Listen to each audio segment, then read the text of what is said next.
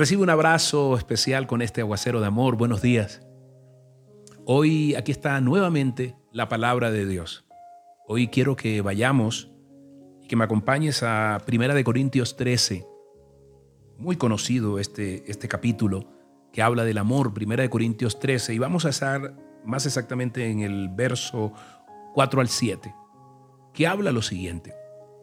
El amor es paciente, es bondadoso, el amor no es envidioso, ni jactancioso, ni orgulloso. No se comporta con rudeza, no es egoísta, no se enoja fácilmente, no guarda rencor.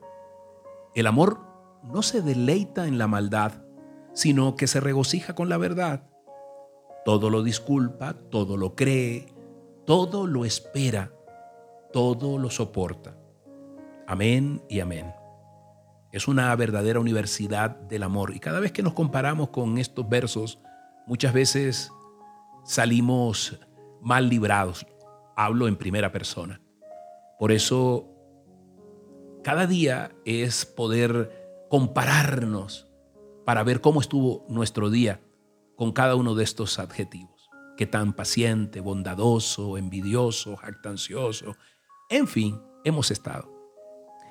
Y hoy precisamente traigo una, una historia de un joven que estaba en su pueblo, termina su bachillerato y tiene que ir a, hacer su carrera a la capital.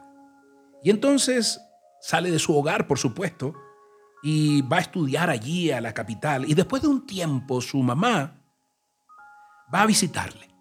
Está allí, lo saluda, le lleva como siempre las madres cariñosas una caja con viandas de su pueblo. Y después de esto, ella observa con profundo dolor, porque su hijo era un hombre piadoso, un hombre con Dios en el corazón, observa que las paredes de la habitación de él están repletas de postales obscenas, indecentes, cuadros de artistas semidesnudas, desnudas, posando allí. Y entonces ella piensa un momento, trata de decirle algo, pero dice, no, no, mejor calla calla, calla.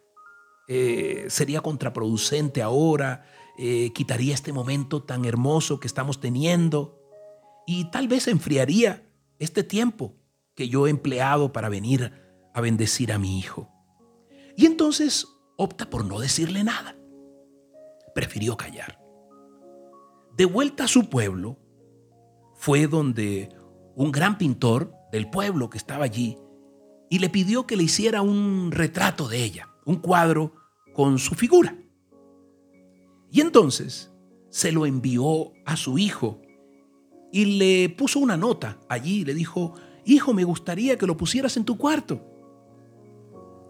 Después de un tiempo, esta misma madre volvió a visitar a su hijo y observó cuando entró al cuarto con mucho gozo que todos esos cuadros indecentes habían desaparecido. Entonces allí sí tuvo el valor de preguntarle a su hijo. Y el hijo le contestó, ay mamá, mamá, sabes, yo, yo coloqué allí eh, en esta pared del cuarto tu retrato.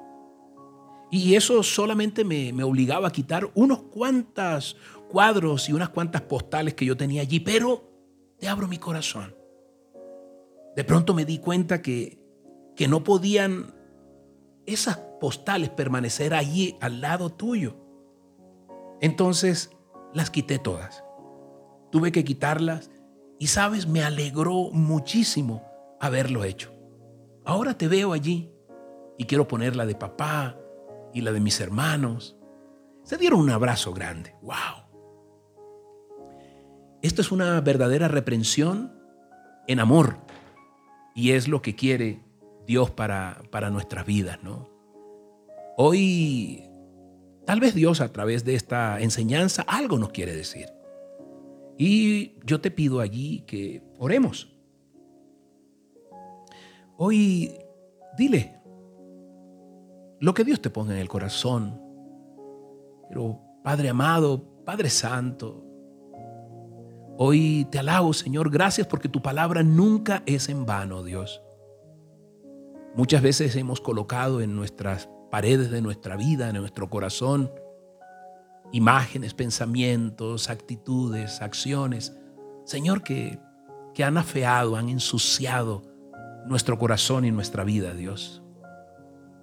Y hoy gracias, gracias por, por eh, permitirnos, Señor, poner allí tu imagen en el cuarto de nuestras vidas, para empezar a quitar tantas cosas que nos estorban, tantas cosas que afean nuestra vida, Señor. Y hoy queremos que nos regales, Dios, más de tu amor para que pueda hacerse espacio francamente en nuestro corazón.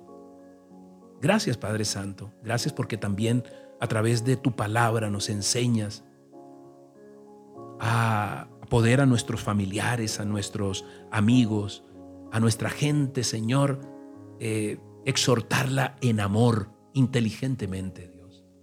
Gracias, Padre Santo. Gracias, bendito Rey, por tu palabra viva y eficaz. En tu nombre poderoso, Jesús. Amén y amén. Soy Moisés Angulo y Dios te dice, yo voy contigo con este aguacero de amor. Que tengas un día maravilloso. Recuerda, esta noche tenemos una cita a las 8 de la noche. Junto a mi amada esposa Diana Mayorga abordaremos un tema absolutamente directo al corazón de las parejas, de los solteros, casados, enamorados, de todos los matrimonios. Te esperamos 8 de la noche por YouTube y por Facebook. Bendiciones.